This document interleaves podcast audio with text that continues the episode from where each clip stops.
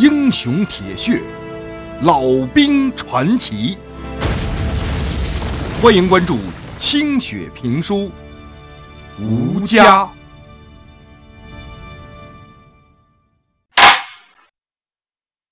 这转眼之间，秋忙就过去了。豫北的秋风来得格外的早，秋雨还没落下几回呢。那村口的杨树叶子就已经黄了、落了。粮食收仓入库之后，已经东倒西歪、敞风漏气儿的那些高炉，也终于偃旗息鼓了。自打这些高炉立起来到现在，方圆几十里地，再也没有可以往里边扔的能够炼出铁来的物件了。谢老贵的搜索队搜遍了板子村和邻村，就差刨祖坟、拔棺材钉了。十几座曾经日夜不息的高炉，终于在村子里的娃娃们的破坏之下倒塌了，碎成了一地煤渣一样的焦屑。和这些高炉同归于尽的。是板子村周围几百棵生长了很多年的大树，它们通通都成了这些高炉的柴火。可是村口的那棵大杨树，谁也没敢砍。据袁白先生讲，说那叫板子村的灵脉，谁砍了谁落灾。当年的土匪曾经把老村长绑在树上烧，那火苗刚起来，已经都落了霜的季节了，竟然浇下了一场倾盆大雨。那些土匪啊，又惊又怕，全都跑了。老村长也因此毫发无损。打那以后啊，村民们就把这棵老杨树给供成了神了。跟秋天同时来到的，是板子村革命群众无所事事、焦躁不安的失落感。现在家家户户那真叫家徒四壁、空空如也呀！曾经满意的面缸、米缸都装上水了，鸡、鸭、猪、狗都成了公社的财产了。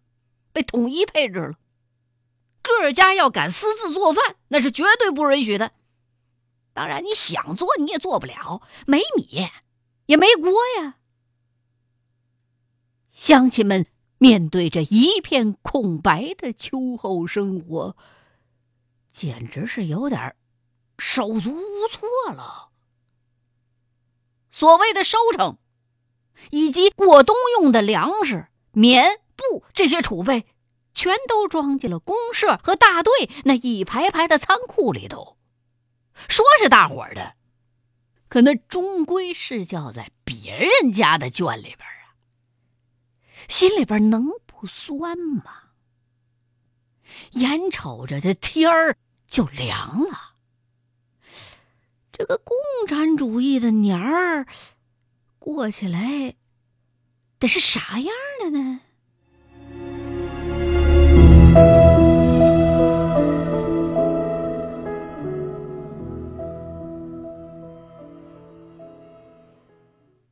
才刚刚入冬，板子村的这种宁静就被一连串最新指示给冲破了。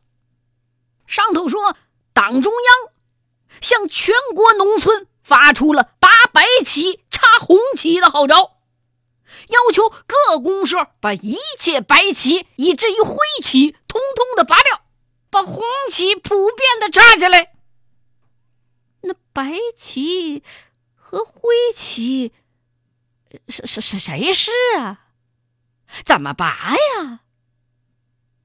上边并没有给出明确的说法，只说呀，这次运动的目的是大破。右倾保守思想，彻底批判部分富裕农民残余下来的那些资本主义自发的倾向，是所谓的观潮派和秋后算账派在思想上彻底的破产。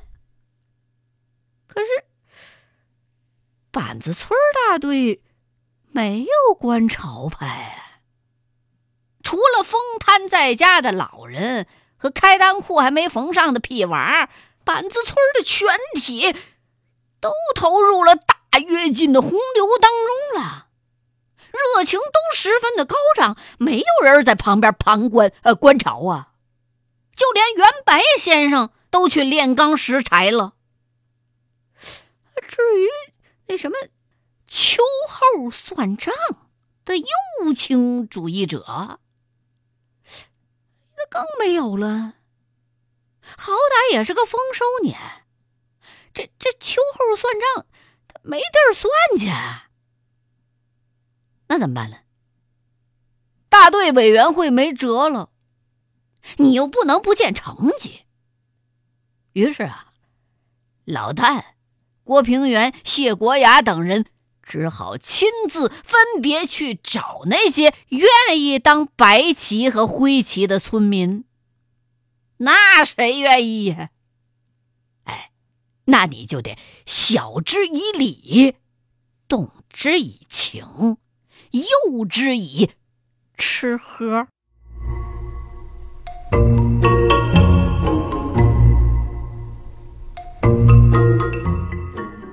袁白先生啊，是最先深明大义的，说：“俺不当白旗，谁白旗啊？啊，县城里边的那些教师，如今都是右派，俺这秀才还不赶紧去？”这把子老骨头了，干半个时辰都能打摆子，那自然应该是白旗。老旦对袁白先生的仗义特别的感激，偷偷的塞给他一瓶烧酒。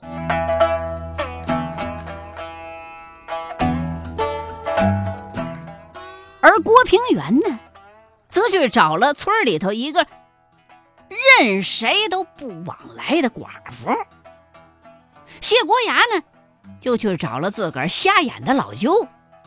反正好赖呀，这几苗白旗算是给凑出来了。老旦呢，就此主持了两次全村大会，煞有介事的按照中央和公社精神对他们做了批判，号召全村上下保持高昂的革命热情，准备迎来新的生产任务。乡亲们都觉得这 这几个白旗特滑稽，而几个白旗自己也觉得新鲜，动不动在上头站着啊，冲底下做个鬼脸儿，上上下下嘻嘻哈哈的笑成一片。谢国牙在上头绷着脸，大声的训斥，可是非常的不凑巧，他那怒吼啊，和旁边一头叫驴的吼叫窜到一块儿去了。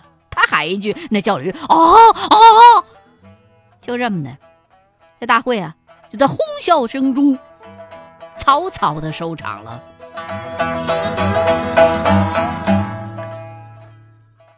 这些日子，党中央还要求全国人民都要能读书，最好人人都能写诗，人人都能创作，在文化战线上也要来一次大跃进。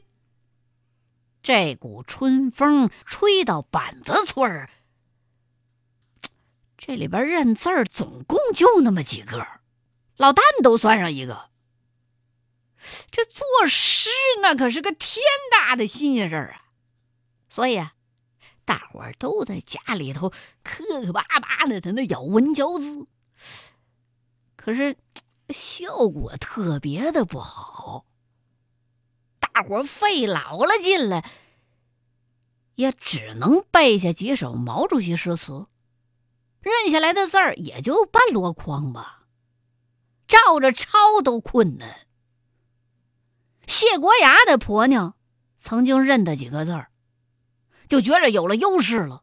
哎呦，诗量高产啊！谢国牙就看那字儿啊，哎，排的可整齐了，就觉着我老婆太伟大了。就把这诗啊，他媳妇写这诗就贴到村口去了。生产队一组的村民回来，看到那诗了，但是看不太懂，就把袁白先生给请来看来。老先生戴上眼镜，上上下下打量了一下，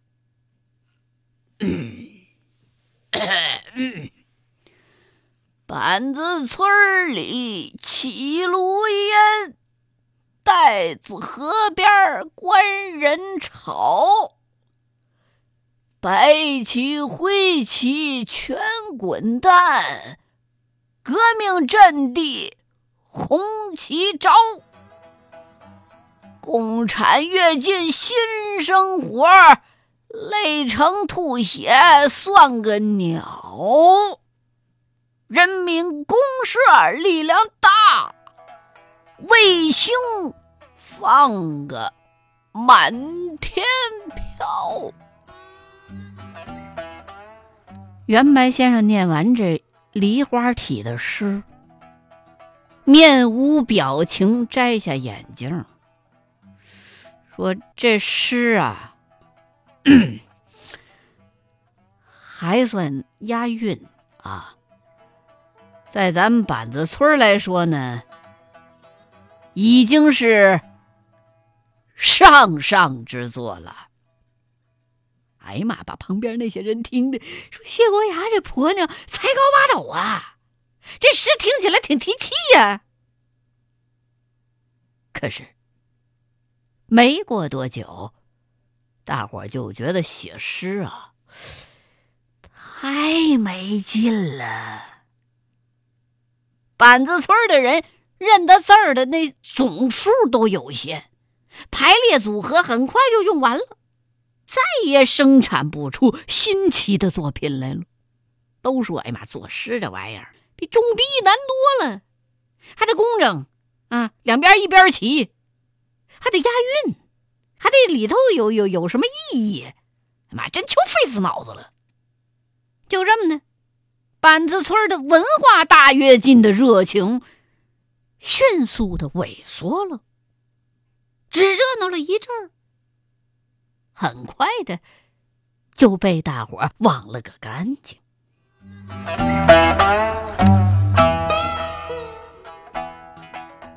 两个月过去了，你说那白旗不能老是那几个人吧？你总得换换啊！公社对板子村大队明确的表示了不满。认为这个大队的八旗工作力度明显不够，责令全村上下一千五百多人要有事儿做，才能看出来谁是白的，谁是灰的。老旦跟郭平原等人心里都紧张啊，为这事儿伤透了脑筋了。那怎么办呢？这别的村白旗灰旗的多。那咱取取经去吧，学习学习去。郭平原就带了俩人去门庄公社的廖化营村去考察去了。没过几天，三个人欢天喜地的回来了，那兴奋劲儿真就好比唐僧一行取回了真经啊！哎呀，解放啊！咱们这回去廖化营村走一走，算是真开了窍了。俺啥也不多说呀，你赶紧上那块去看一看吧。哎呀，一看就明白了。向来都一直是默默无闻的廖化营村，就是因为号召群众兴修水利，成绩显著，得到了区里的通报表扬。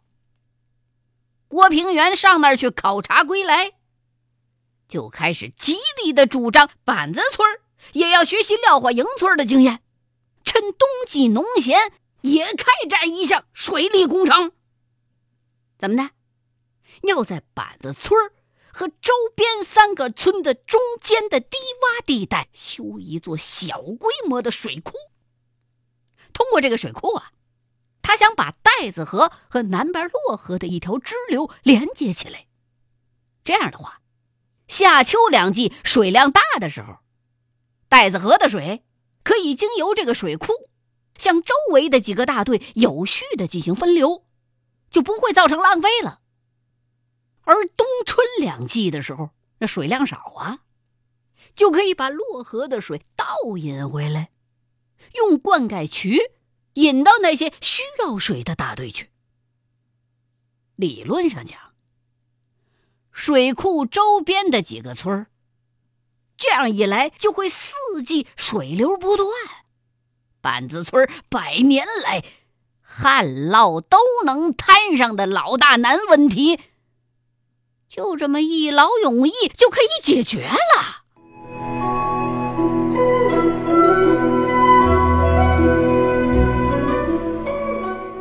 水是板子村人心里头百年来的隐痛啊。那条带子河呀，是一条窄窄的、不到一人深的河流。称为水沟都不过分。三个年头，两年旱，一年涝。可就是这样一条河，却灌溉着板子村和周围几个村子的土地。除此之外呀，你就得南下二十里，去洛河北边的一条支流取水去了。为了取水。板子村和其他的村子没少发生争斗，自己的内部也爆发过多次的械斗。老旦的爹和郭平原的爹就死在几十年前的那次械斗里边，就为了水。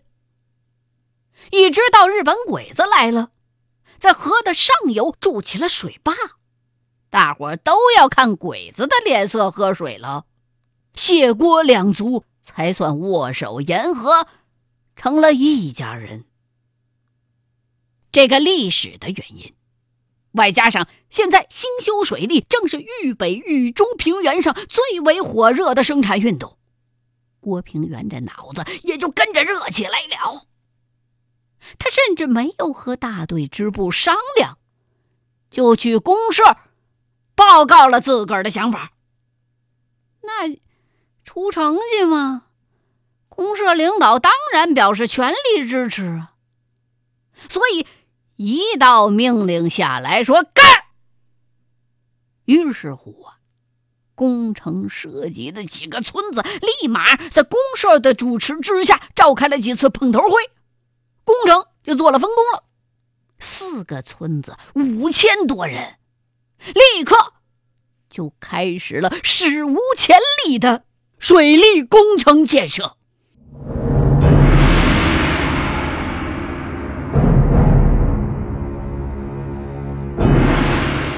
这时候已经是进入了寒冬季节了，天儿是又干又冷，镐头砸在地上，那火星四冒啊！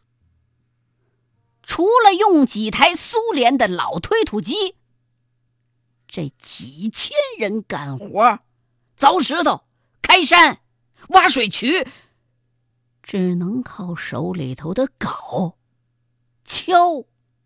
以及那点有限的炸药来干活。认识板子村群众革命热情怎么高涨，怎么不畏严寒，在工地上干得热火朝天。可是坚实如铁的大地，还是让工程进展缓慢。公社下发的炸药很快就用没了，平原上的白毛风开始肆虐。革命群众要一劳永逸、有水喝的这种建设热情，终于被那嗖嗖的夹杂着白毛的狂风给吹得一干二净。这些人呢，开始怨声载道。磨蹭佯攻了。